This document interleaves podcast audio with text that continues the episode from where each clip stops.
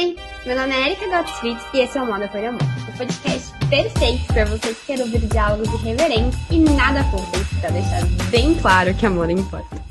Oi, Mila! Realmente nosso encontro saiu!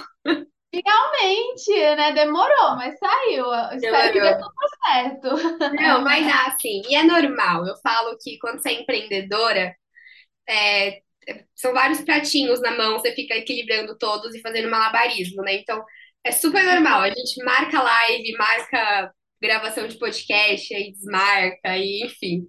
Sim, é uma loucura. Para mim, é sempre uma loucura. Eu não sei para você, você trabalha com podcast e outras funções?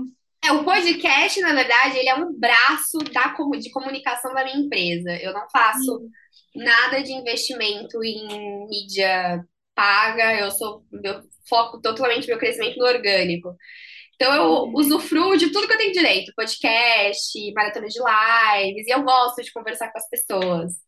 Eu também, é muito prazeroso, né? Muito gostoso. E assim, não é o meu core business, o podcast não é o que paga as minhas contas, não é, não é, o podcast não é a empresa, mas como eu falo com muitos profissionais de moda de diversas, diversos nichos de atuação, é muito, eu tento trazer pessoas de vários nichos de atuação aqui no podcast, porque eu acho que quanto mais a gente escuta a história das outras pessoas, mais a gente enriquece nosso repertório, aprende com a história das outras pessoas, com as experiências, os erros, os acertos. Então, ah, sim. Sim, com certeza. A gente aprende com a gente mesmo, né? Eu sinto isso também o tempo todo. Total. Então, assim, eu gosto muito de fazer. É, comecei um podcast na faculdade, gostei do formato. Falei, olha, independente do que eu fizer, eu vou botar um podcast junto, porque eu acho que quanto mais a gente falar de moda, mais a gente desestereotipa todos os estereótipos que envolvem ali o profissional da área. Então, é minha, minha missãozinha, assim. Ah, muito legal, muito legal esse trabalho. Muito obrigada. Estou super animada para a gente conversar, para gente, para entender um pouco mais do seu trabalho, para entender mais a sua trajetória. E para a gente começar, assim, é tipo pergunta, pergunta de abertura. Por mais que eu queira que a gente fale sobre design de superfície, sobre estamparia, é, até porque muita gente escuta e não é de moda e às vezes não sabe nem quais tipos de. É? é, o que é estamparia? Não é só, tipo, ai, olha, imprimi aqui uma, uns coqueirinhos. É. Sim. Ia falar pra gente começar falando sobre a sua história, pra você me contar como que a moda entrou na sua vida, como que você chegou até onde você tá hoje. É, primeiro, eu desde criança sempre gostei de desenhar. É engraçado, eu só fui perceber isso depois que eu estava na estamparia, mas quando eu tinha uns 5, 6 anos, o meu pai estava desempregado e ele começou a fazer camisetas manuais. E ele sempre desenhou, o sonho dele sempre foi trabalhar com designer, etc. E acabou não indo para essa área. Então eu convivi com isso desde muito cedo, né? Então o meu sonho sempre foi trabalhar e fazer uma, uma, uma faculdade de artística. Uhum. Mas eu acho que pelo fato de eu ver meu pai ouvindo da família que ele não ia crescer nessa área artística, que ele não deveria ir para isso, eu sempre tive na minha cabeça que eu ia para uma outra área, que eu queria fazer moda para desenhar, mas eu nunca quis ser estilista em nenhum momento. Eu só queria entrar na moda para trabalhar com desenho. E aí, quando eu entrei na faculdade, assim, foi um processo muito árduo, assim, eu não tinha dinheiro para pagar uma faculdade de, de, moda na época. Eu estudei a vida toda em escola pública. Então, eu tive que fazer dois anos de cursinho público. entrei no cursinho público, fiz dois anos de cursinho para entrar na USP. Que é uma das aí... poucas aqui em São Paulo, né? Sim. Públicas de moda. Olha, assim, eu, eu jurava que eu não ia entrar de jeito nenhum. Estudava de domingo a domingo, assim, todo mundo falando, você não vai conseguir, você não vai conseguir, e eu entrei. E acho que foi uma das melhores coisas que eu fiz, porque a USP me deu uma visão muito maior de mercado, né? Não é uma faculdade só de moda, uhum. é uma uhum. faculdade de texto e moda. Então, eu tive a visão total do processo, né? Desde a da cadeia têxtil até a produção. E, e, aí, quando eu entrei na moda, eu comecei a ver o que eu podia me encaixar ali. Trabalhei com um monte de coisa, trabalhei com marketing digital, trabalhei com. Na época, eu trabalhei dentro de uma empresa no Brás, fazendo estágio ao mesmo tempo, assim. E, e nessa empresa eu fazia de tudo, né? Só que eu também tive essa experiência de começar a divulgar pela rede social, de ter atendimento com o cliente e ver o processo, até, a- até o processo de entrega. Então eu comecei a gostar de todos os processos ali. Também fiz técnico ao mesmo tempo de produção de moda, então trabalhei em desfile, cheguei a, a trabalhar no desfile de São Paulo Fashion Week, mas nada disso fazia meu olhinho brilhar, assim. Eu Não trabalhava, era aquilo ainda. aquilo, eu não me sentia tão bem. Depois que eu acabei a faculdade, eu fui trabalhar como assistente de uma consultora de estilo. Uhum. E foi assim, foi o, o momento mais cruel da minha vida. Tive aquela, aquele bem, aquilo que a gente como, como pessoas da moda sente, né? Do Diabo Veste Prada, assim. Foi uma foi um, um boom que eu falei assim, essa área não é para mim. Eu pedi demissão, eu fiquei muito mal, tive crise de pânico e etc. E quando eu pedi demissão, foi o momento que eu vi que daria para fazer uma coisa que eu gostava, porque eu via a estamparia na- ali no, dentro do, do curso, não conhecia ninguém que trabalhava. Assim como você falou lá no início, ninguém sabe da estamparia, mesmo quem trabalha com isso, mesmo quem é formado em moda, não sabe como trabalhar com isso. Não conhece pessoas que trabalham com isso. Então eu achava que eu nunca ia entrar nessa área. Posso só fazer um muito. adendo rapidinho? Você falou disso da estamparia, que nem o pessoal de moda sabe. Eu conheci Hum, a Janaína. Ai, meu Deus, eu não vou lembrar o sobrenome dela. Eu vou dar um. hum, Vou dar aquele famoso in- Insta, não é Google mais, né? Aquele famoso Insta. Que ela é uma profissional do Sul, assim, também formada em moda, e que sentiu Zermiane, sobrenome dela. Zermiane. sim. É, formada em moda também, e ela saiu da faculdade e sentiu a necessidade, por parte das empresas, por parte das indústrias, de que o profissional de moda saía da faculdade sem saber fazer uma estampa. sim. E essa sensação que eu tinha também na faculdade. Na faculdade a gente só tem a noção de o que é rapport. Sim, É isso. E não é o necessário, né, para trabalhar com isso. Depois que eu saí, eu comecei a fazer um monte de curso, mas assim, eu achava que eu nunca ia trabalhar com isso justamente por não conhecer ninguém. E não sei se você teve essa experiência, mas na faculdade, na minha faculdade, era muito ego envolvido, assim, é é gente sabendo desenhar muito bem. moda, né, Mila? É, é- é É, briga de, de pavão. Parece que as pessoas não, é, não sabem abaixar a crista. você sai dali com a autoestima um pouco balançada, do tipo, Uhum. nossa, eu não sei desenhar, eu não sei fazer isso, o que eu tô tentando fazer? Então eu achava que o meu desenho não era bom, que eu não poderia entrar nessa área porque eu nunca ia vender nada. É, comecei a fazer um monte de curso, eu vi o pessoal ensinando desenho manual, e apesar de ter antes curso de design gráfico, já sabia mexer em todos esses programas, eu achava que eu precisava desenhar no papel, que eu precisava ter aquela qualidade realista que todo mundo ensina, né? Que todo mundo faz. Eu me comparava com os outros, achava que eu não estava bem.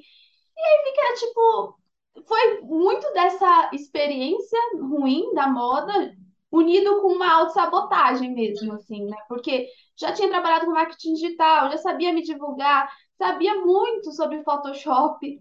E tudo isso eu conseguia fazer no digital. Então, quando eu comecei a divulgar no Instagram, em um mês eu fui chamada para trabalhar dentro da estamparia. Tudo aquilo que a gente achava, ah, não tem mercado, você não vai conseguir trabalhar com isso. Tudo isso que se quebrou no primeiro mês. Me chamaram para trabalhar em dois lugares. Eu fui trabalhar num estúdio aqui no Bom Retiro. E nessa época eu fui mesmo porque eu não sabia nada, não sabia como funcionava a estamparia, né? Não- ninguém dava essas informações. E aí, no início da pandemia, todo mundo foi desligado e eu voltei para o Instagram porque eu sabia que dava certo e era o meu sonho principal, né? Que era empreender.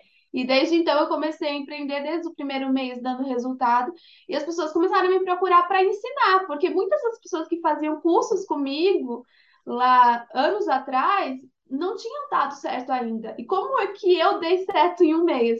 Então as pessoas começaram, Mila, me ensina, quero saber como faz isso. E aí foi aí que eu criei a mentoria, comecei a ensinar outras pessoas a entrar nesse mercado e mostrar que dá para entrar no mercado sem você precisar conhecer outras pessoas dentro. Não, é muito doido, Mila. Eu falo assim, é, desde que eu comecei aqui no, no- tanto no podcast quanto com as lives e tudo mais, como eu te falei, eu gosto de conversar com pessoas de vários segmentos, até porque as minhas clientes, elas são, são lojistas, são social media, são consultoras, são estilistas, tem lojistas Sim, que não têm formação em moda, mas que quer ter um repertório rico, porque eu trabalho justamente nisso, né?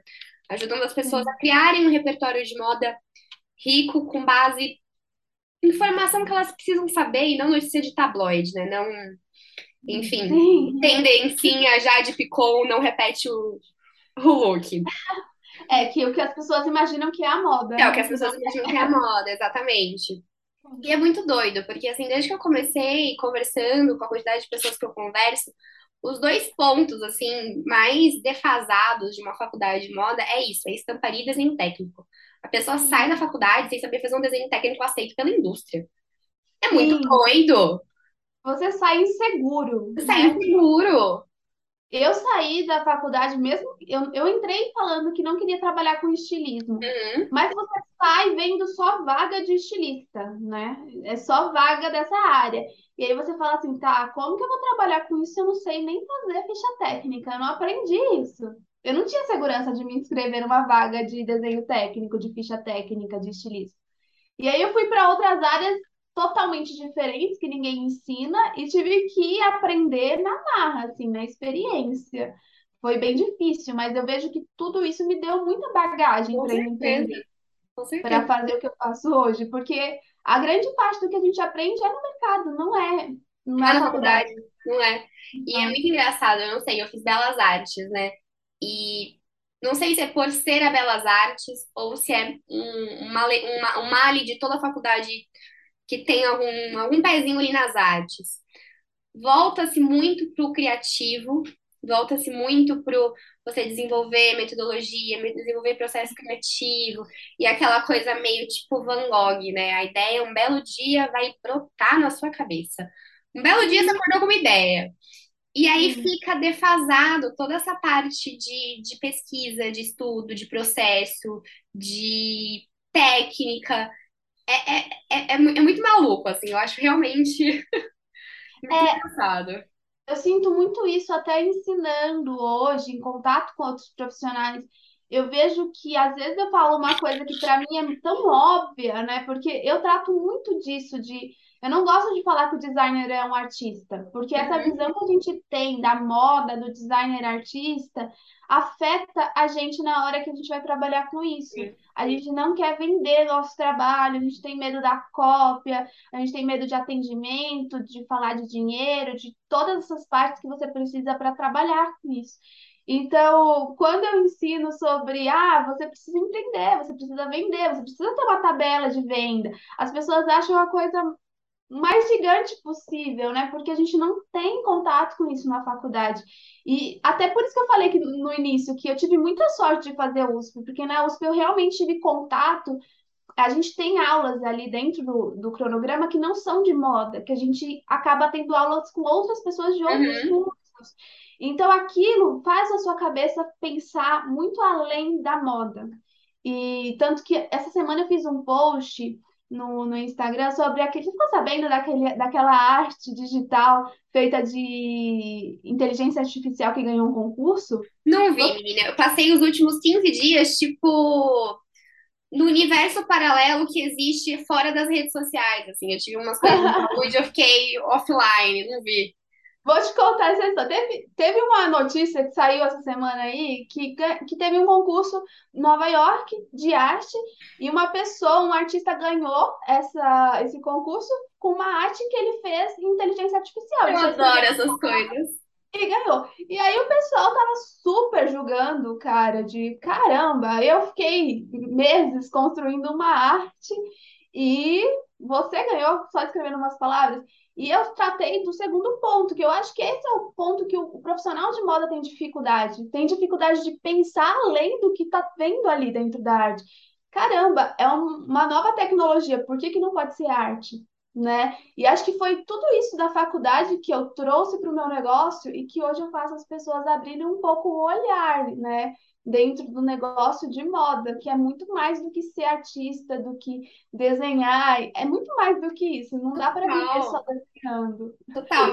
Essa obra do- da inteligência artificial é tipo o mictório do Duchamp, né? Tipo, É uma quebra, assim, total, né? Com o que a gente acredita e que no início as pessoas se chocam, né? E infelizmente. A gente tem que se adaptar. É adaptar ou morrer, ou sair É, do é. negócio. É isso. É, é um termo que, inclusive, eu até quero fazer uma pauta sobre isso, que é a questão do darwinismo mercadológico.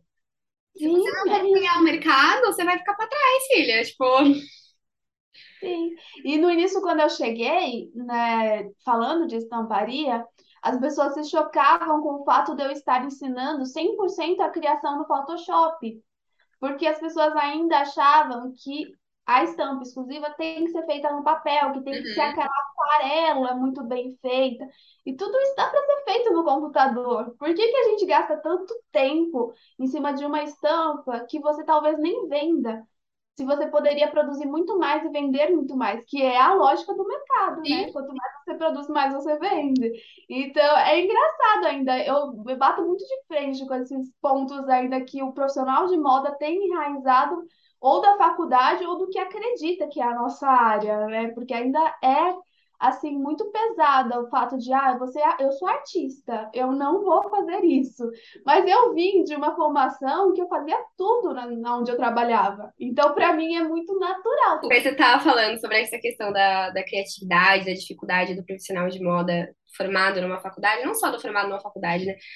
Mas tem, você falou aquela questão do ego. Tem muito esse ego do gênio criativo, né? De tipo, nossa, uau, a minha criação. E é engraçado porque a gente desatrela muitas vezes o profissional de moda de uma pessoa que produz um produto que tem um impacto no mundo, Sim. numa cadeia que é muito maior do que ele, que é muito maior do que só desenhar ali e deixar ali no rascunhozinho no papel, né? Uma coisa é você deixar ali num, num bloco de anotações e você efetivamente está ali produzindo, fazendo, tirando insumo da natureza, produzindo uma peça que depois vai ser consumida, descartada, possivelmente não reciclada, né? Então é bem é bem denso. É, e acho que também é uma dificuldade, eu não sei na sua área, mas eu enxergo muito essa dificuldade nos profissionais, de enxergar que o trabalho dele é, é um serviço, você está Sim, prestando um serviço ali, você está dependendo da opinião do próximo, é o cliente que determina o que você vai criar, né? E, e o ego sempre briga por isso, né? De, briga. não, eu quero desenvolver, eu quero desenvolver do zero, eu quero criar o tema, e não, nem sempre é assim, né? E o tempo todo eu, eu brigo com isso, com os profissionais. Vocês precisam entender o que o cliente quer. Talvez ele não aprove se você não ouvir. É importante ouvir, é importante fazer uma reunião. O cliente não vai aprovar a sua ideia porque você fez aquilo com o seu jeito, a não ser que seja o que já estava na cabeça dele, né? Então, é, é esse lado do ego e artista que é tem que ser mudado na nossa área num todo, né? O próprio cliente de estampa, ele tem medo de comprar com design de estampas porque ele acha que o design é um artista que ele não vai produzir o que ele está precisando, né? Ainda é um, um ponto que está toda hora na cabeça do, do cliente, né? Como que ele vai desenhar uma coisa que eu quero, né? E é um prestador de serviço, não é um artista, né? É o total um prestador de serviço e é um prestador de serviço tão importante quanto o próprio como qualquer outro prestador de serviço, né? Porque se você se você erra, tipo, se você erra a percepção que você tem do que seu cliente quer e o seu cliente não percebeu o que o cliente dele quer, porque querendo ou não, a gente está falando de uma terceirização, na maior parte das vezes, todas as uma leva ali de, sei lá, uma coleção é não é, não é, não fica vendável. Sim, é, é desperdiçado, é um investimento. A estamparia, ela é um investimento. O cliente não tem necessidade da estamparia, né?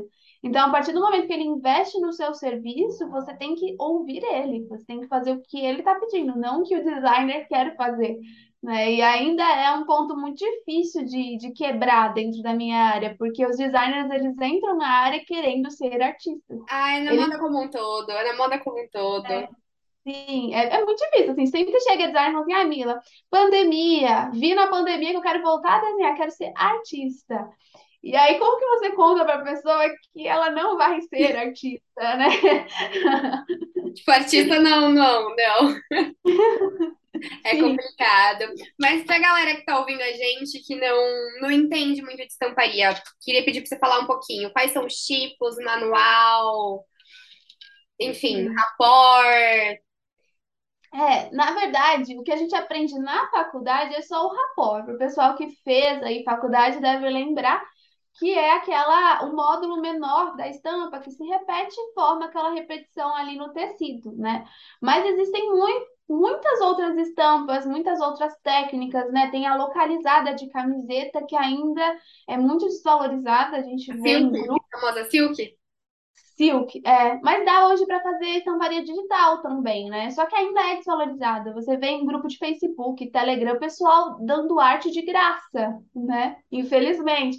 A estampa localizada de caneca, outros produtos também. As estampas barradas, que, o, que a Farm faz muito, né? Aquela estampa gigantesca ali que tem uma estampa localizada na barra do tecido. É, estampar lenço, né? A gente lembra dos lenços, mas lenço dá para fazer em tecido, né? Em vestido, em outras peças. E também é, dá para fazer estampa manual no papel. Eu não sei você na faculdade, eu aprendi só no papel o rapport. Você chegou a aprender no, no Eu computador? aprendi. Eu aprendi primeiro. Primeiro a gente começou pela Silk, fazer no papel, passar na folhinha de folhinha vegetal. Escanear a folhinha vegetal, aí Foi, foi isso. ir pro computador, recortar, fazer lá o tirar o negativo, fazer Sim. o, o inverso, mandar, aí lá, gravar aquelas. Gente, quem nunca mexeu de silk? É muito mais complexo, É assim, o papel. complexo, é. Eu não sou a favor disso, que o trabalho do papel, você demanda muito mais Nossa tempo. senhora! Gasta muito material de desenho, né? O pessoal quer fazer aquarela, a aquarela tem que ter o, a- o material, a tinta, os pincéis e o papel específico. E quando você erra, já era, né? Você começa você tem que fazer uma bela de uma de um escaneamento, vamos por assim, daquela É, linda, né? Porque senão é, também, tem que ter um scanner bom, tem que ser, não é só um scanner de casa, assim, você tem que escanear numa qualidade boa. Lembrando que a grande parte do pessoal que produz no Brasil produz estampa maxi, né? Aquela estampa grande. Então, o elemento tem que estar em qualidade boa para imprimir no tecido. E essas partes técnicas ninguém aprende na faculdade. O pessoal faz a estampa de qualquer jeito, assim. E eu não sei você, mas quando eu tive a experiência da faculdade, no projeto final, a gente teve que imprimir uma estampa no tecido. A minha estampa foi com um erro de rapport, porque ninguém me ensinou a fazer um erro, um, um rapport eu certo. lembro quando eu aprendi a fazer o ra- o vapor na Silk, que você vai lá com aquelas. Gente, imagina, uma tela. Você tem uma tela com uma flor. Aí você quer fazer a estampa, o tecido todo floral. Você tem que fazer a impressão, tipo um carimbinho de cada flor. E aí é tipo uns, uns, não é bem umas réguas, é tipo uns, uns É, localizadores que te tem que ajudam. encaixar certinho ali, ó, para não não dar erro. Você fez Belas Artes com quem? Eu, eu fiz o curso da Belas Artes. Eu fiz, curso. Quem me deu estamparia? Foi o Nelson? Acho que foi o Nelson. Eu fiz com o Nelson, sim. Fiz, eu fiz curso de férias com ele, assim, foi, É muito foi fofo. Sim, ele, ele trabalhou na área, né? Então ele tem uma visão muito diferente dos professores que trabalham Sim. com isso. E, a, e, a, e ainda não tive essa experiência na faculdade que você teve, de estampar, de ver. Não, eu tive. Aí depois a gente teve que fazer estamparia digital, imprimir na galoneira. Não é na galoneira? Qual é o nome dela? Não é galoneira, aquela que é um cilindrão, assim. É cilindro, estamparia de cilindro, isso. E aí eu lembro que, meu Deus, tipo, deixei pra última hora, carnaval, e aí aquela máquina demora, sei lá, três horas pra esquentar. E aí tive que ir pro Brás, imprimir, paguei 200 reais. Foi o caos, assim, mas eu tive, eu tive Eu tive bastante experiência até com estamparia na faculdade, mas eu sinto que, assim, de programa de computador, de Corel, Photoshop, Illustrator, pensado para estamparia, não, não tive tanto assim, não, sabe? Sai com Sim. umas, com umas defasagens, não, não me pede pra, é, tipo, não me pede pra fazer uma estampa que eu não faço, não, faço melhor na Silk. Boa É. tarde. Em que posso Eita, ajudar? a Siri falando. Ela quer participar do podcast. E, é, e o, o ponto é que essa parte mesmo de técnica, né? Essa parte você realmente não. Eu não conheço ninguém que aprendeu isso na faculdade. Tem que se aprofundar se você quer ir por essa área. Diferente do estilismo, né? Você sai da faculdade, você vai ali com medo, uma insegurança, mas vai. Vai. A estamparia não, porque é muita coisa específica. Eu tive a experiência na época de ir nas empresas, né? A USP fazia visita técnica. Então eu via como funcionavam os processos de estamparia digital, a Silk, a estamparia de cilindro. Então eu me senti um pouco mais segura por ter essas informações técnicas, mas a parte de estamparia, de rapport e tal, eu não tinha. E aí eu comecei a aprender depois disso, né? Que além das, das estampas, de todos esses tipos de estampas que a gente não aprende, só aprende o rapport ali na faculdade. É, os programas, na época, ensinava muito Corel, né? O Corel é muito Eu não gosto do Corel. Eu também não. Eu, eu acho ele muito difícil, muito antigo. Ele, ele se perdeu. E o pessoal da área, o que ninguém falava, né? Eu só fui perceber trabalhando dentro de um estúdio, é que todo mundo que trabalha na área faz Photoshop. Ninguém usa Corel mais, né? Ninguém mais usa. O Photoshop ele tem ferramentas automáticas ali que não dá erro na hora da- de você imprimir a estampa Facilita a sua vida, né? facilita e é muito rápido, né? E aí, os- nos cursos, a visão que a gente, eu, que eu pelo menos tinha nos cursos, de que o processo era todo aquele, de desenhar no papel, escanear. Eu demorava umas- um mês para fazer uma estampa. Não é assim que funciona no mercado, né? Realmente, quem está no mercado tem que produzir mais rápido. As estamparias, as empresas grandes que produzem muitos rolos de tecido, precisam de estampas toda semana. Se você vai ficar fazendo estampa no papel, uma estampa por mês, você não vai trabalhar nunca com isso. É, é cruel. Eu, eu adoraria ter tempo para desenhar no papel, né? A gente entra na moda pensando que a gente vai fazer isso, mas infelizmente não vai. E a sorte é que existem essas ferramentas digitais hoje, né? O iPad, que dá para ser basicamente a mesma coisa que uma Não, aquarela. assim, vou te falar, eu comprei o iPad, é muito engraçado, eu comprei o iPad no meu último ano de faculdade para ajudar com o meu TCC. Eu uso o iPad para tudo, menos para desenhar, assim. Ele é muito prático, É né? muito Pra prático. Sim. É uma ferramenta assim, eu, todo mundo quando entra na área e vê aquilo fala assim, eu vou comprar. Aí eu viro para a pessoa e falo assim, você já sabe mexer no Photoshop? Porque É, é. primeiro você precisa entender sobre a área, não, não, não adianta Não, não só comprar. adianta. Não adianta. Eu, por exemplo, assim, eu, eu sou toda equipada, porque eu tô que nem, fui que nem você. Testei muito, assim, durante, durante a faculdade. Testei muito, assim, muito, muito, muito. Então, eu tenho overlock, tenho reta, tenho um, um armário aqui lotado de coisa de desenho. Gostava também muito de desenhar. Te- Tenho um iPad, eu- enfim, tenho, eu sei como é. tenho várias, enfim, aparelhagens, coisas aqui. Mas hoje em dia, sendo bem sincera, assim, do, do último ano, eu me formei faz uns meses só. Do ano passado pra cá, nos últimos dois anos, que eu mais usei foi Photoshop e o meu computador. Basicamente isso. Eu fiz meu TCC inteiro no Photoshop. Parte de diagramação, desenho, tudo no Photoshop. Então é aquilo que você falou, né? Começa a aprender primeiro a mexer no Photoshop, a, a ser Básico, né? básico. É, e Ah, eu, eu não sei você, assim, no início a gente tem aquela insegurança, ah, vou continuar. E a pessoa fica para sempre estudando, né? Então eu falo assim, olha, começa no básico, mas já começa investindo para você começar a trabalhar com isso. Sim, Depois que você tiver um retorno, é que você investe em uma outra ferramenta. total. Porque senão fica parado ali. Não faz sentido você ter um iPad parado. O iPad para o design de estampas hoje, eu indico, porque sim, Super. é uma, é um avanço, né? Você não vai precisar desenhar no papel. Eu usava você muito a Wacom. Nossa, minha Sim, Wacom. Eu comprei quando eu tava no ensino médio, assim, tipo, eu era apaixonada, usava nela com, com Photoshop. Vendo o dia que ela quebrou, mas era maravilhosa, maravilhosa. sim. É, é o que eu uso hoje. E é engraçado que quando eu entrei e comecei a ensinar sobre isso, ninguém, ninguém nunca tinha falado com design de estampas que ele poderia ter uma Wacom, uma mesa digitalizadora para desenhar no, no computador. Todo mundo falava que tinha que desenhar no papel e escanear. E eu falava, caramba, como ninguém falou que dá para você fazer a mesma coisa no computador, né? Porque o processo de você desenhar, escanear, recortar o elemento é um tempo muito árduo que o cliente não vai pagar para você, Não, não não vai vai. pagar. É E hoje doido. É muito rápida, né, a indústria. O cliente quer aquilo muito rápido. Você que não consegue entregar naquele tempo, você acaba perdendo realmente o cliente, né? Com certeza. E Mila, me conta um pouquinho, como que é seu dia a dia? Quem que é seu público final hoje, além das suas alunas?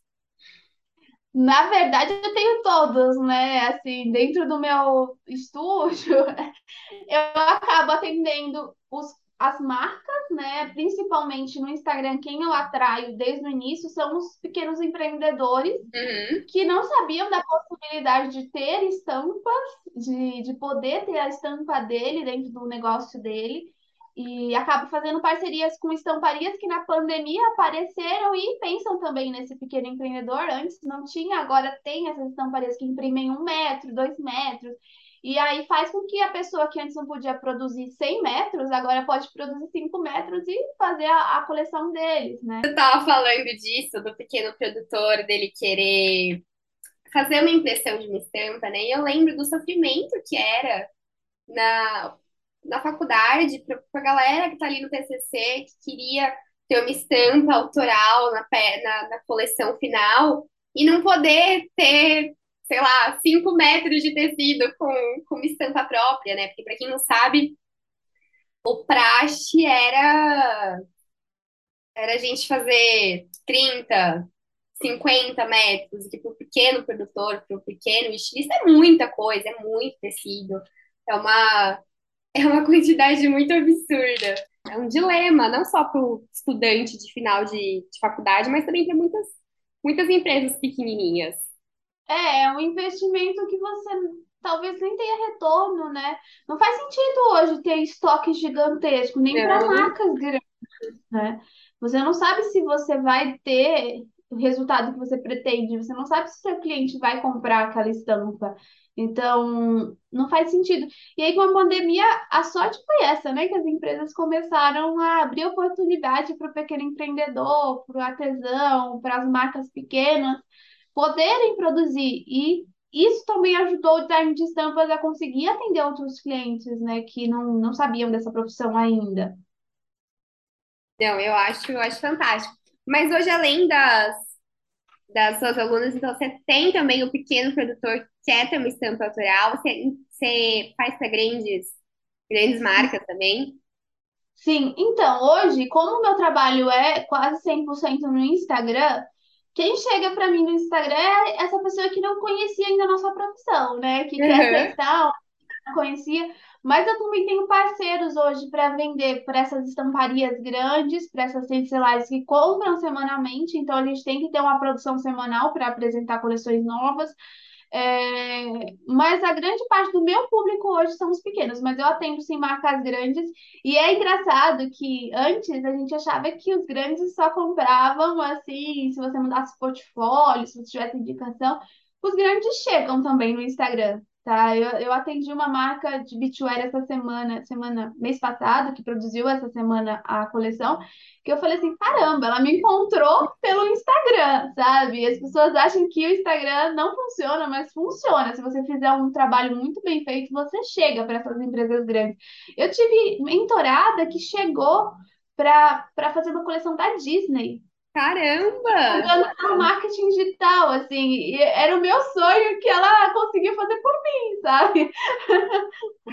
A pessoa é muito, a pessoa é fã da Disney, como dá para reparar, né? Sim. Não, mas é incrível, né? A gente Sim, pensar que antes essas empresas antes só, só conseguiam o profissional por indicação, né? E hoje elas dão oportunidade para um profissional que ela vê que tem talento ali pelas redes sociais. Com certeza. E como que é, essa- como que você faz para alimentar o seu repertório? Porque eu imagino que você tem uma- um fluxo de produção de estampas bem Pesado. pesado. É, hoje eu não trabalho sozinha, né? Porque não tem condições, assim, chegou um momento que eu tive que trazer bracinhos para me ajudar. né? Uhum. É, como eu trabalho muito dando aula, mentoria, etc., eu dou mais a orientação para os freelas produzirem do que produzir. Eu acabo produzindo a porcentagem de estampas que faltam na coleção, né? Nos últimos dias, o que está faltando, eu produzo o que está faltando, ou atendo clientes específicos de desenvolvimento, né? Eu prefiro ainda hoje atender os clientes de desenvolvimento pessoalmente, de estar ali em contato com eles. Mas eu estou o tempo todo, né, de olho no que está acontecendo dentro do mercado. Dentro da estamparia, a história de tendências na moda não funciona tão, tão quanto funciona na moda, na roupa, no geral, né? Porque as estampas do Brasil são muito diferentes do que a gente vê nas, na, na roupa, né? Quando a gente vê aquelas aquelas notícias de tendências na internet que falam assim, ah, a tendência da estamparia do ano. É sempre a mesma coisa, eles sempre vão falar que a tendência é animal print, listrado. Não, não é tendência, é o que a gente já sabe que vai vender. É Nunca vai, vai, vai fugir muito disso. É, então acaba que para você trabalhar com isso, você tem que estar acompanhando quem está no mercado, quem já está fazendo isso. E todo mês eu acabo fazendo pesquisa de mercado, de ir presencialmente em lojas fast fashion, que sabem o que estão produzindo de estamparia, que tem essa pesquisa interna dentro das empresas e que estão atendendo todos os públicos, né? Elas atendem uhum. desde os jovens até o público mais velho. Então, eles sabem o que está rolando e geralmente o que eles estão produzindo é realmente o que está sendo procurado. Então, eu estou sempre assim com o radar ligado, seguindo as pessoas dentro da, da, da indústria de estamparia, olhando as, as empresas maiores para ter uma noção do que realmente está sendo comercial e vendido para conseguir fazer as coleções daqui do, do estúdio. Aquilo que a gente falou meio de darwinismo mercadológico, né? O profissional da moda precisa estar com a anteninha é, 24 horas por dia ligada, não dá para ficar obsoleto assim de jeito, de jeito nenhum. E também tem aquele ponto de que as tendências que o pessoal dita, né, de moda, ela não é aplicável para estamparia, né? O pessoal fala, ah, estampa brasileira não é legal, não é elegante. A gente tem um próprio olhar sobre a estamparia brasileira. Depois que a Farm entrou no mercado, as estampas elas são extremamente tropicais, elas são grandes, elas são coloridas, não é o que vende lá fora. Então, o que o pessoal dita como tendência, geralmente é uma tendência internacional, não é comercial para gente. Uma estampa paz, uma estampa pequenininha, Liberty, não é uma coisa que vai vender aqui. Então, quem trabalha com isso, o profissional da moda, ele tem que estar muito atento ao mercado brasileiro, né? Em especial porque é aqui que a gente está trabalhando. Com certeza. E na sua visão, quais são os principais skills que uma pessoa que quer iniciar uma carreira em estamparia, em design de superfície, precisa ter? Além de, como a gente já falou, tem um pezinho ali no Photoshop. É, o, Photoshop é essencial, né? No primeiro momento, acho que não precisa saber desenhar. Todo mundo fala, ah, precisa saber. Não precisa. Desenho é técnica, é uhum. treino. Quanto mais você treina, melhor você fica. É claro, eu sinto isso hoje, até por não produzir tanto, quando eu vou desenhar, dá uma trava, assim. Se você desenha todos os dias, seu trabalho vai evoluindo muito mais rápido, né? Uh, o desenho não é essencial, o Photoshop é essencial. Uh, ter uma noção de cores é importante. Eu vejo que muitos dos profissionais não tentam estudar sobre cores, coordenação e nada, e a cor é sim 90% da venda de uma estampa. Às vezes você muda a cor da estampa que você apresentou para um cliente e não gostou, o cliente compra sem saber que é a mesma estampa, porque a coordenação completamente muda a estampa, muda o gosto, nem todo mundo gosta de uma cor determinada, né? Uhum. Então, coordenação de cor é importante estudar.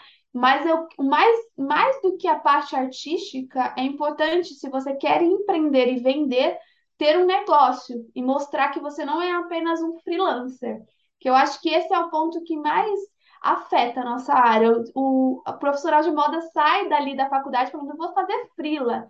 E o frila não é bem visto, não é uma coisa segura. O cliente não compra de uma pessoa que faz frila, porque ele, não, ele sabe que você faz aquilo ocasionalmente, que você não está ali trabalhando com aquilo todos os dias não dá uma segurança. Então, construir um negócio, aprender sobre empreendedorismo, entender hoje as possibilidades do marketing digital. Chega muita gente para mim falando, Mila, eu moro em, sei lá, num estado X. Aqui não tem estamparia. Como que eu vou trabalhar com isso? Gente, hoje na rede social. Você chega para qualquer pessoa, em qualquer espaço no mundo, assim, você consegue atender qualquer pessoa virtualmente, né? Então é assim uma função um skill que você precisa ter no mundo hoje, né? Não é uma coisa que, ah, mais pra frente vou aprender, vou aprender a me divulgar nas redes sociais. É necessário. Hoje a gente vê até lojas de moda se divulgando assim, né? Eu acho incrível, porque antes a gente tinha muito esse estereótipo de que a pessoa, por exemplo, eu não sei você, eu não sou de São Paulo, eu sou, do, eu sou da praia, eu sou caiçara.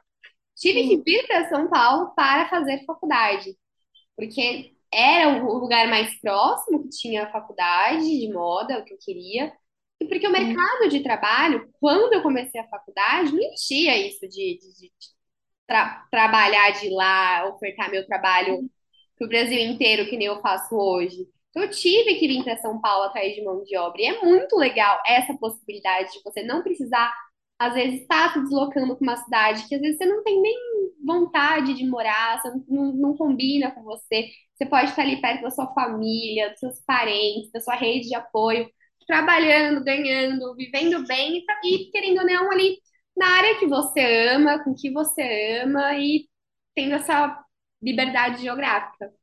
Mas ainda existe muito no inconsciente, né, do profissional de moda no geral, isso de que, ah, preciso ir morar no sul, porque lá é o polo têxtil. Ah, preciso ir para o São Paulo, porque lá vai ter oportunidade de moda. Preciso viajar para Paris, enfim, para ser um bom profissional. E não é mais isso, né? Hoje a informação não. chega para todo mundo e a gente já tem, se a gente tiver um bom trabalho, a gente tem acesso a qualquer pessoa dentro do mundo pela internet. E a, eu amo trabalhar de casa. Eu acho que é a melhor invenção que fizeram da vida, assim, né? A possibilidade de você falar com qualquer pessoa dentro da sua casa, o tempo todo. Não, eu gosto também. Eu acho que é muito, é muito gostoso isso de você da gente entender que o profissional de moda, ele tá, ele tá mais na, na prática e ele conseguir executar do que ficar só ali no campo das ideias, né? Do que ficar ali só no campo, no campo de, nossa, eu tenho um diploma incrível, fiz curso aqui, aqui, aqui, aqui, aqui, aqui, aqui. E aí não executa.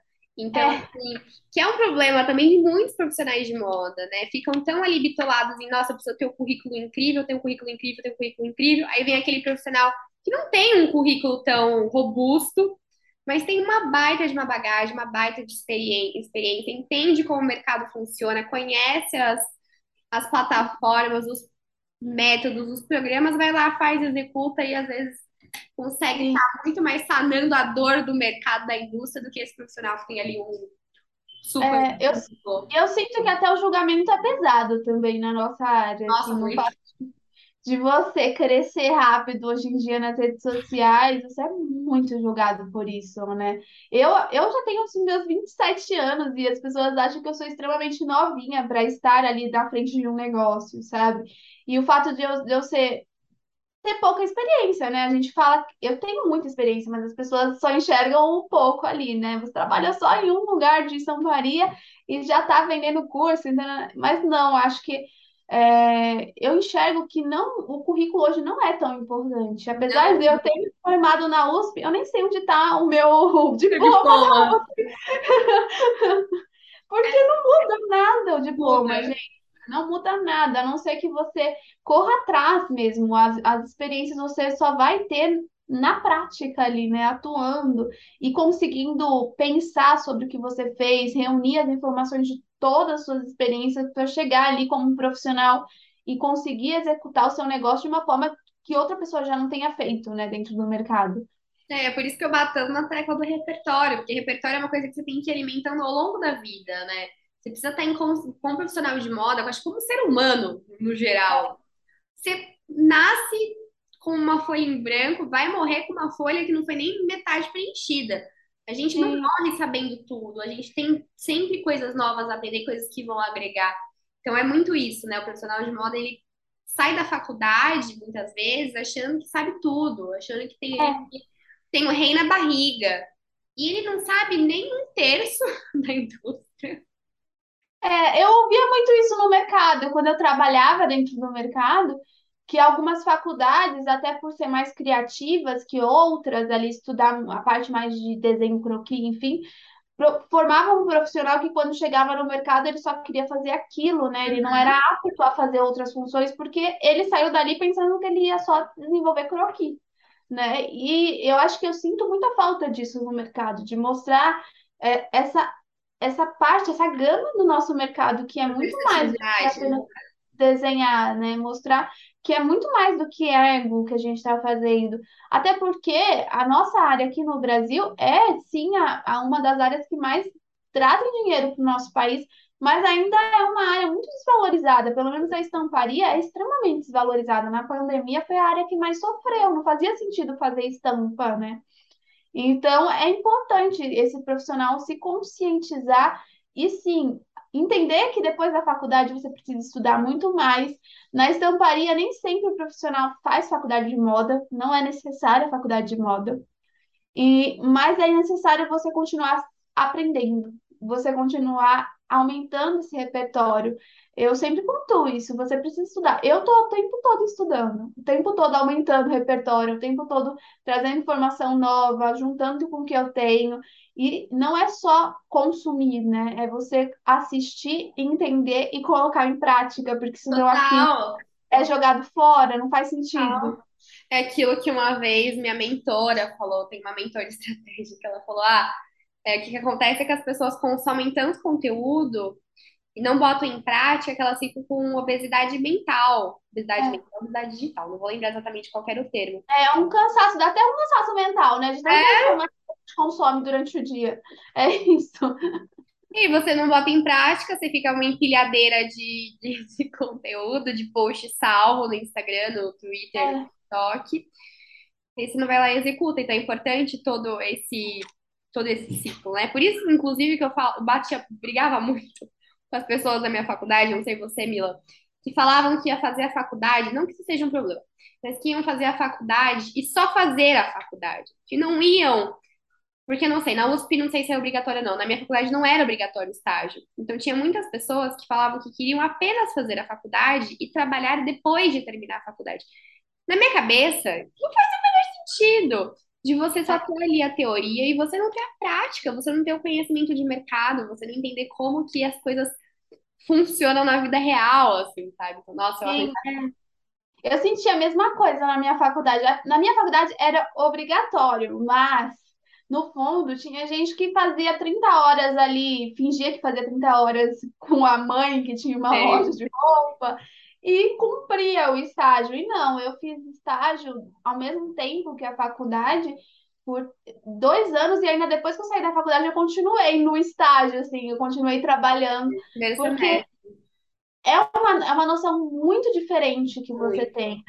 Eu acho que durante a faculdade, além dos dois anos que eu fiz de estágio, eu tive dois anos de técnico ao mesmo tempo. E o técnico, eu fazia questão de estar lá como produtora de moda, participando dos eventos, do- dos desfiles, porque a, a experiência de participar é muito diferente do que a gente vê na faculdade. O teórico da faculdade não é tão aplicável. Então, Então, se você já consome aquilo, eu não sei real como, como que uma pessoa sai da faculdade sem é, trabalhar na prática e ter coragem de trabalhar com aquilo na prática, porque é muito hard, né? Você sai da muito. faculdade com várias. Não sei você das experiências que você teve, mas das experiências que eu tive, eu tive vários julgamentos pesados, assim. Você sai ali muito inseguro de uma área que você não teve tanta informação. E o profissional da moda, ele te cobra num nível muito além do que seria necessário cobrar. O profissional Sim, acabou de sim, da sim, cobra. E tem uma questão, eu até estava falando disso com a Zu Oliveira no podcast que entrevistei com ela.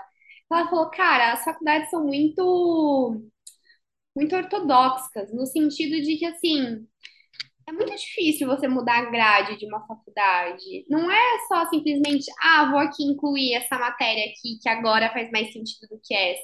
Existe todo um processo burocrático, demora. Então, o que que acontece? Por mais que a faculdade seja super importante, seja incrível, eu falo, eu só sou a profissional que eu sou hoje por causa da faculdade. Porque foi a faculdade que fez com que eu vivesse as experiências que eu vivi, fez com que eu lesse os livros que eu li. Mas assim, a faculdade, ela, às vezes, ela se torna obsoleta, porque ela não consegue acompanhar as mudanças do mercado, por mais que os, prof- os professores tentem. Porque o mercado, que nem você falou, muda muito rápido. Tipo, é, é questão de, de dias, assim, para uma nova tecnologia aparecer, uma nova tendência de comportamento dia, as coisas mudam muito rápido. Então tem esse problema também, né? É, é quase como se você fizesse a faculdade sabendo que você vai estar formado com uns, uns meses assim de, de delay para trás. É, não, o profissional que se forma agora, ele já forma com delay. Quem tá no mercado, ele já tá com um delay gigantesco, Uhum. né? Porque eu vejo gente que tá no mercado que ele não, que não aceita as mudanças e acaba que muita gente na pandemia quebrou por conta disso, né? Essas informações de mercado, de estar atualizado com o que está acontecendo, é importante, é importante. E você não vai ter na faculdade. Então, se você Não. não é um profissional autodidata, que está acompanhando, que está estudando, não é só ver desfile, gente, faculdade. O o que a gente ouve na faculdade é você precisa acompanhar os desfiles. Eu nunca acompanhei desfile. Eu, eu, Não é vou ser muito sincera, eu não, eu não acompanho. Eu, eu- Mila, eu tenho uma assinatura, eu, eu acompanho muito por cima. Eu tenho uma assinatura de, de reports semanais de conteúdos de mercado, de análise comportamental, coisa que eu menos vejo é desfile. Sim. A coisa que eu menos vejo, porque é a coisa que, ok, por mais que pesa ali no que vai vender, no que vai depois ali para uma Shein, para uma Forever 21, para uma Zara, existem vários birôs que fazem essa É, esse copy, esse copy cola, essa tradução. Eu acho que é muito mais importante para o profissional de moda entender o macro, entender o zeitgeist, entender qual que é ali o, o, que, o que que tá, que que tá mudando de fato na indústria que não é assim tão, tão perceptível. né? O comportamento. Humano. Eu senti isso até no início da pandemia. Quando eu entrei, que estava aquele boom da pandemia, bem no início, que eu comecei realmente a empreender, todo o designer que já estava no mercado estava perdido, porque era um momento que todo mundo estava produzindo aquela estampa super complexa, super com cara de farm, e não era um comportamento humano. Ninguém queria comprar uma estampa tão feliz e alegre num momento que estava todo mundo morrendo. Uhum. E o pessoal não conseguia se desligar disso. Apesar de eu falar, gente, não é isso que está vendendo. O que está vendendo são os- as estampas comerciais, os abstratos, geométricos. As pessoas não aceitavam. Elas continuavam produzindo aquelas estampas felizes e alegres. Então, se você não está ali em conexão com o que está acontecendo, você também não vende, né? Não adianta você produzir o que você gosta. É importante essa análise de mercado. É muito mais que ver Uau. desfile. Muito mais. E o que a gente, eu, pelo menos o que eu ouvia na faculdade, no técnico, é você precisa assistir desfile, você Imagina, eu perdi a conta de é. quantas, quantas matérias que eu tinha que eu precisava escolher é, é, looks de coleções da última, da última coleção desfilar para criar. E eu falava, por quê, meu Deus? Por quê? Por quê? Sim. É até engraçado que o próprio cliente que está chegando agora, ele tem essa noção também da moda, né? Então, às vezes, ele chega para você falando assim, tá, qual que é a estampa tendência da- do momento? Eu quero produzir isso. E a estampa nem sempre é a tendência, né? A estampa, geralmente, é o que aquela marca acredita, qual cores ela usa. É aquela história de você entrar na Hering e você saber que na Hering sempre vai ter aquela roupa básica nas cores X né? É você ter uma, uma- um DNA de marca forte dentro da estampa, não você seguir a tendência. Então, é a gente que está agora empreendendo, a gente está realmente reestruturando o mercado, a gente está ensinando pessoas que acreditavam que a moda era uma totalmente diferente, né? Que era uma, uma, uma área formada em cima dos, das principais marcas que desfilam ali na, no São Paulo Fashion Week, no Paris Fashion Week, Com e é isso. E é aquilo que você falou, né? Durante muito tempo a gente é, a gente ajudou a consolidar essa mentalidade de que desfila lá fora, a gente copia, copia, cola aqui no Brasil e tenta vender para o mercado brasileiro, não sendo o mesmo mercado, que já, daí já mora um perigo gigantesco, né? E aí, a, como você falou, agora a gente está aprendendo que o que está lá às vezes não vai fazer sentido pra gente, e tá tudo bem não fazer sentido pra gente. Eu achei até curioso a história da camiseta brasileira lá, que tem a estampa de, de animal print, todo mundo criticando aquela estampa A pra do- mim- seleção brasileira? Da seleção, né? E, e nessa camiseta eles usaram o azul, aquele azul que eles usaram, trocaram, né? Fazia Uhum. muito sentido pra mim, que estava atuando dentro da estamparia, e desde o início do ano essa é a cor que tá mais vendendo. A Ai, gente eu tá adorei. Eu não, eu não, como assim, leiga, consumidor, eu adorei. Além de tudo, ali é uma junção de uma, de uma área da gente que deve ser valo- valorizado, né? Estamparia aqui no Brasil é totalmente diferente do que a gente vê lá fora. E o pessoal julgando ali um- uma coisa super nossa, né? Um- Uma coisa que a gente deveria valorizar. E ainda eu cheguei a fazer um post sobre isso lá no Instagram, e o Nelson da Belas Artes comentou assim: mas o que acontece é que ainda está enraizado, né, dentro do nosso mercado de moda, que o, o, o que é de fora é melhor. É, os profissionais vão para fora para fazer pesquisa, eles não pesquisam aqui dentro. E esse é o ponto principal, que a gente precisa quebrar isso. Gente, o Brasil é gigantesco, por que que a gente ainda não valoriza o que a gente faz, né? Total. Por que que a gente ainda está valorizando os desfiles de fora, as marcas de fora? Não faz sentido ainda, Faz né? Faz- sentido. A gente está em 2022 e não faz sentido mais isso. E a, e a faculdade de moda ainda não se atualizou para isso, né? Não, eu gosto muito de quando eu vou fazer os reportes das acidentes, eu sempre trago uma visão do que, que vai impactar o mercado brasileiro. Inclusive, eu sou louca, meu, meu, meu namorado é louco para ir para fora. Ele nunca saiu do Sim. Brasil. Ele é louco, ele é economista, ele é louco para ir para Londres fazer, fazer algum curso, alguma coisa. Ele falou: Ah, você vai comigo, você trabalha de lá. Aí você atende o mercado londrino. Eu não quero atender o mercado londrino, eu quero atender o mercado brasileiro. Eu entendo do mercado brasileiro. Eu gosto de ensinar as minhas assinantes sobre o que impacta o mercado brasileiro. Porque senão a também. gente fica gastando um tempão com várias tendências mercadológicas, tendências comportamentais, tecnologias que às vezes nem chegaram no Brasil ainda e esconde, tira de vista uma potência brasileira muito grande, né? Então, acho que gente- o profissional de moda precisa começar a abrir mais os olhos porque está ao, ao redor dele e menos porque está vindo para fora. Eu acho curioso isso também. Eu sinto a mesma coisa. As pessoas falam, mas você não vai atender o pessoal de fora? E o meu foco sempre foi o Brasil, justamente por tudo isso que acontece, que eu vejo que é muita valorização fora, é o designer querendo vender estampa para fora. E, e aqui? Como é que é? Você não sabe produzir uma estampa por uma marca brasileira, né? As pessoas se referem sempre para fora e dentro do nosso país, enquanto a gente não apoiar o que acontece aqui dentro, a nossa área nunca vai crescer, a gente nunca vai receber bem por isso, né? É uma desvalorização muito grande. Então, eu também não tenho vontade de, de atender pessoas de fora. Já atendi brasileiros com marcas fora daqui, mas eu não foco também no internacional justamente por isso, porque eu acredito que a gente precisa se unir dentro dessa área para valorizar o que a gente já faz aqui dentro e que ainda os profissionais mais antigos ainda acham que devem valorizar o, o outro, né? Não a gente. Faz o menor sentido.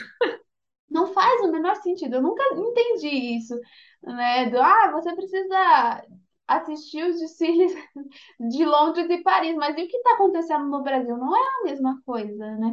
Eu sempre que falo de tendência, eu falo assim, gente, você que está no Brasil, você assiste Big Brother? E as pessoas falam assim, ah, mas Big Brother. Eu falo, gente, o Big Brother é a cultura brasileira. Você está assistindo. Novela, gente, o boom da novela agora de volta com o Pantanal, tipo, É o que vai refletir direto na estamparia no Brasil. E aí as pessoas estão lá consumindo, sei lá, o desfile de Nova York, que não tem nada a ver com o que o Brasil vai usar. O comportamento brasileiro é totalmente diferente. Para você atender um público de fora, você tem que entender a cultura dele, né? Você tem que se adaptar a ele.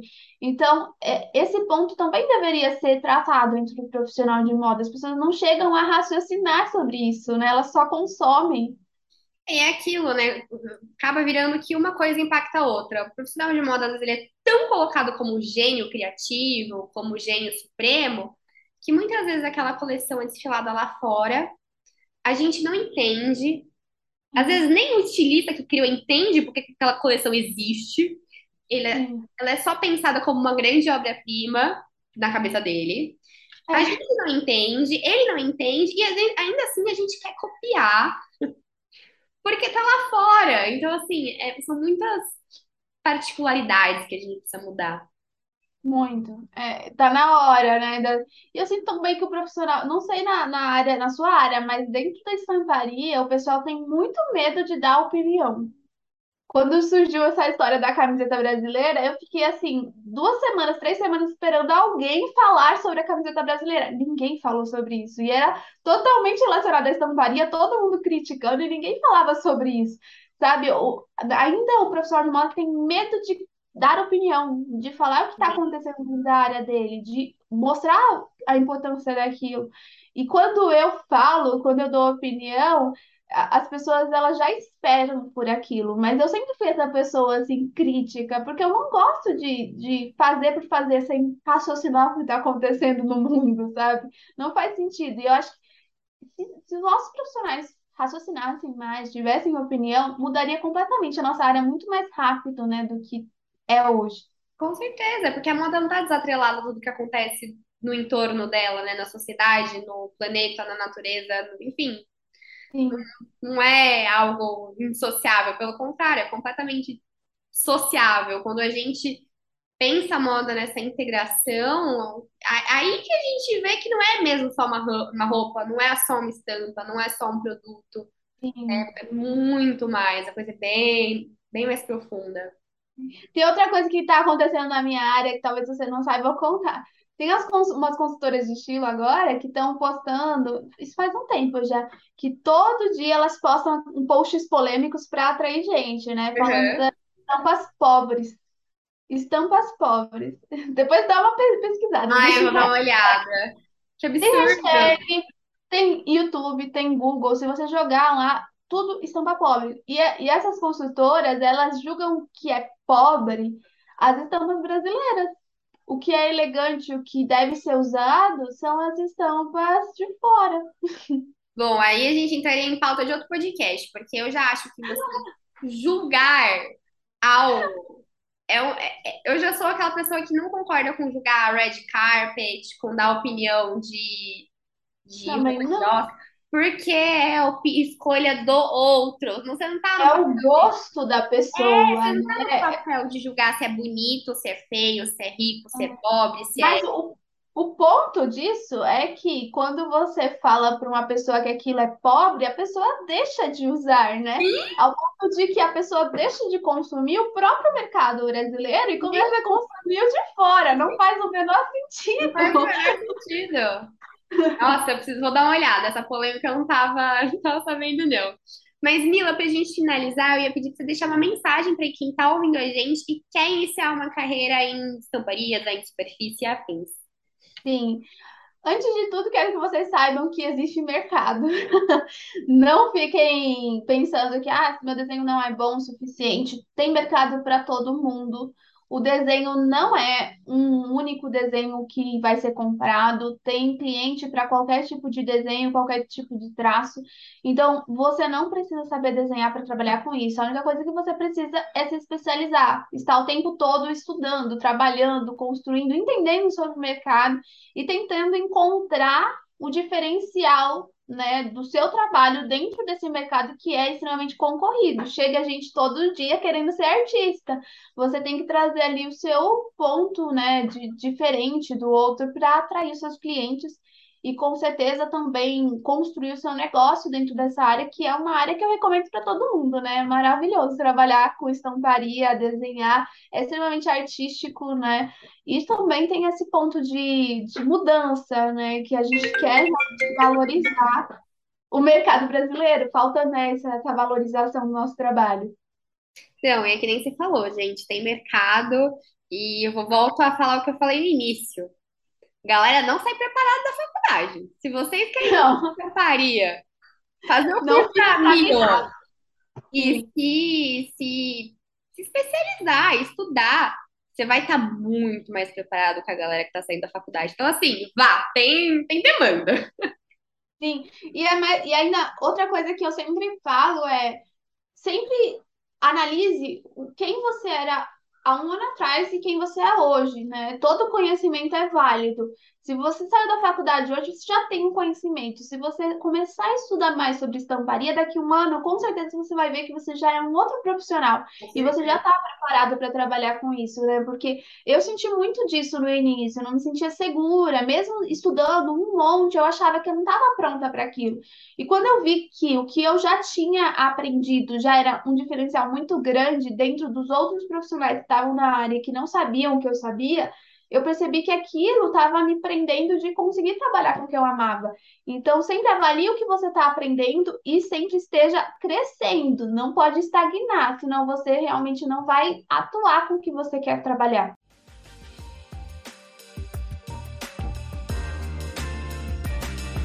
Então é isso, maravilhosas. Esse foi o episódio da semana. Vejo vocês na sexta que vem.